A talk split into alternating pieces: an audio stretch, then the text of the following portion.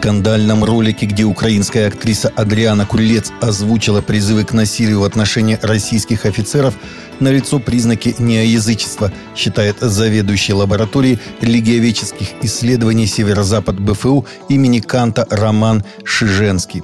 Как сообщалось на Украине, сняли социальную рекламу, в которой актриса озвучивает экстремистские высказывания в отношении российских военных и с улыбкой перерезает мужчине горло серпом – Данный ролик имеет ярко выраженный неоязыческий контекст. Серп, головной убор, кровь на губах, бледность актрисы, упоминание древнего бога, созданный образ славянской богини смерти Мары, одного из самых почитаемых образов в пантеоне украинских и российских темных язычников, рассказал Интерфаксу Шиженский, который также является сотрудником лаборатории деструктологии МГЛУ. Епископ Рик Реннер сделал обращение относительно ситуации в Украине, где пояснил, почему он не делал публичных заявлений по поводу сложившейся ситуации и почему не собирается делать их в будущем. «Я вообще не даю комментариев по поводу политических событий и мировых конфликтов», написал епископ в своем обращении. «Безусловно, как у любого думающего человека, у меня есть своя точка зрения, но я твердо уверен, что Бог не поручал мне вмешиваться в подобные вещи. Вполне возможно, что есть люди, которых Бог призывает выступать с заявлениями, но абсолютно точно не меня. Епископ Рик Реннер порекомендовал верующим молиться под водительством Святого Духа, делать все возможное, оказывая практическую помощь нуждающимся, стараться смотреть на людей глазами Иисуса, не обращая внимания на то, где они живут, на каком языке они говорят и каких политических взглядов они придерживаются. Эфиопская католическая епархия призывает ООН предотвратить голод, ширящийся в районе Тыграй, где продолжается война и миллионы местных жителей поставлены на грань выживания, сообщает Фидес. Епархия Адиградская обратилась с пасторским воззванием ко всем партнерам международного сообщества и учреждениям ООН, в котором призывает к скорейшему вмешательству и оказанию гуманитарной помощи миллионам жителей региона, быстро вымирающим от голода, вызванного войной. В регионе давно нет самых насущных предметов первой необходимости и услуг, остро не хватает продуктов питания, лекарств всех видов связи, прекратились выплаты заработной платы, банки закрылись, а войска перекрыли все пути свободного передвижения туда и обратно.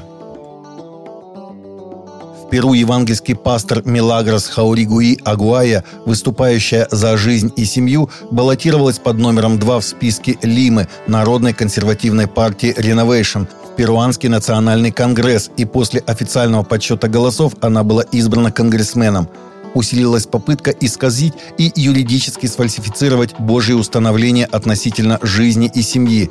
Именно поэтому я решила участвовать в следующих выборах по списку Народной партии Renovation, сказала Агуая в начале избирательной кампании.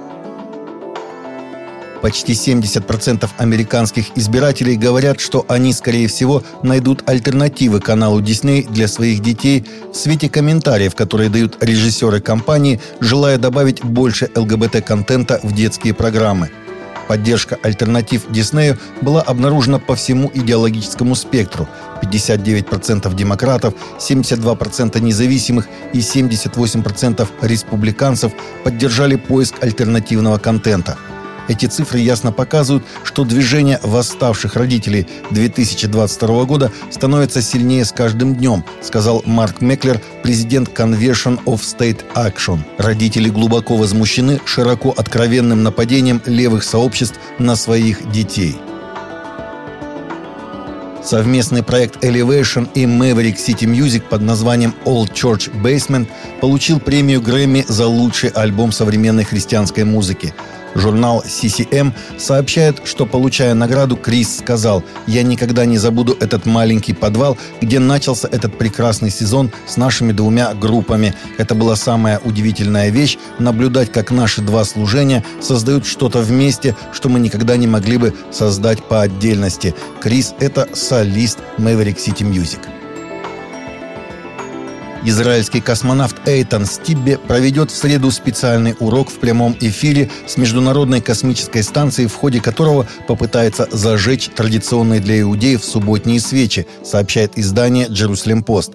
Конкурс на проведение этого эксперимента выиграли учащиеся иудейской ортодоксальной школы из Израиля. Трудность в том, что в космосе до сих пор было невозможно зажечь субботние свечи, которые по канонам должны гореть до окончания пятничного ужина – НАСА провело около 200 экспериментов по зажиганию свечей в космосе, и оказалось, что в космосе пламя выглядит по-другому – маленькое, круглое и голубое. Хотя горение происходит медленнее, свечи не могут гореть в космосе более 20 минут. Изучение проблемы привело к выводу, что свечи в космосе быстро гаснут не из-за нехватки кислорода, а из-за микрогравитации – Израильские школьники придумали возможное решение, позволяющее свече гореть дольше 20 минут с помощью специального вентилятора. Правильность этой догадки предстоит сегодня проверить израильскому космонавту. Таковы наши новости на сегодня. Новости взяты из открытых источников.